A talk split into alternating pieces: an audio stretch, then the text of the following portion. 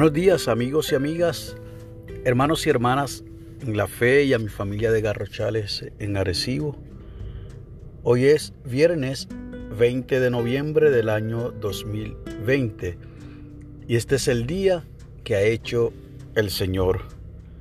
La lectura del aposento alto para hoy nos llega desde el estado de Massachusetts en los Estados Unidos y es de la señora Deborah Pierce ha titulado la misma Una columna de fuego.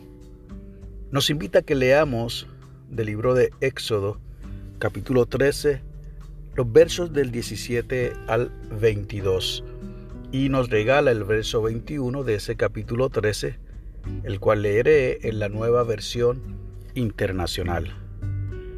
El Señor iba al frente de ellos. De noche los alumbraba con una columna de fuego.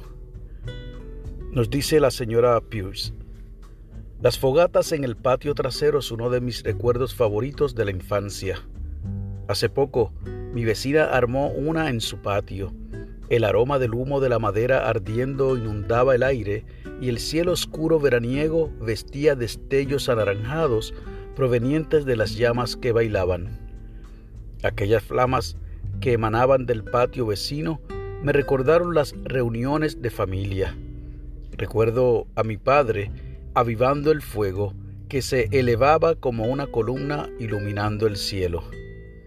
Más allá de los recuerdos de la infancia, la fogata trajo a mi mente a Dios guiando de noche a los israelitas en el desierto.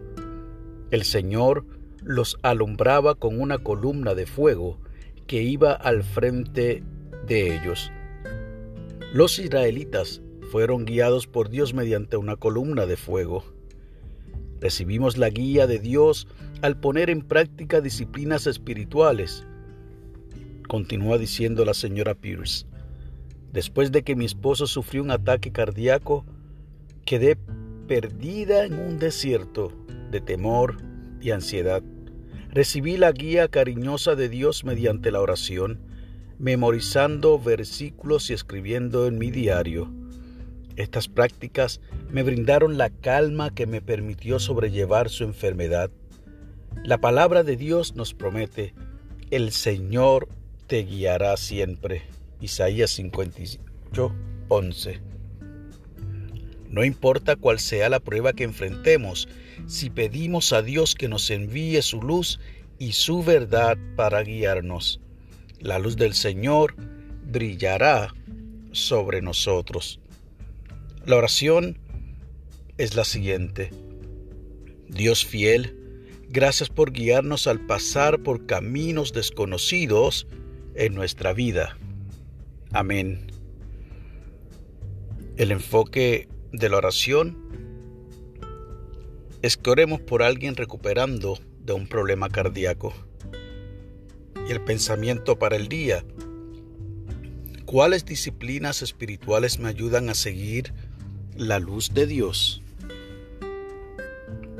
Esta ilustración que nos comparte la señora Pierce desde el estado de Massachusetts, basado en lo que nos comparte el autor del libro de Éxodo, en esa experiencia de caminar del pueblo de Israel saliendo de las manos de Egipto, nos recuerda cómo el Señor nos acompaña en los momentos más oscuros de nuestras vidas y la manera en que Él se convierte en una lumbrera que en efecto abre camino por su luz radiante. Es mi deseo que en el día de hoy pueda usted encontrar en el Señor esa columna de fuego que guió al pueblo de Israel en las noches mientras caminaban. Y posiblemente usted esté transitando por la vida en un momento de oscuridad.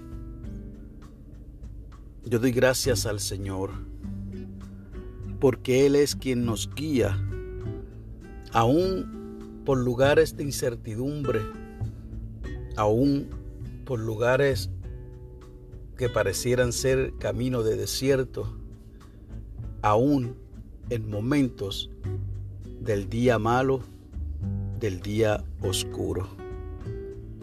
Tenga usted la certeza de que el Señor va al frente suyo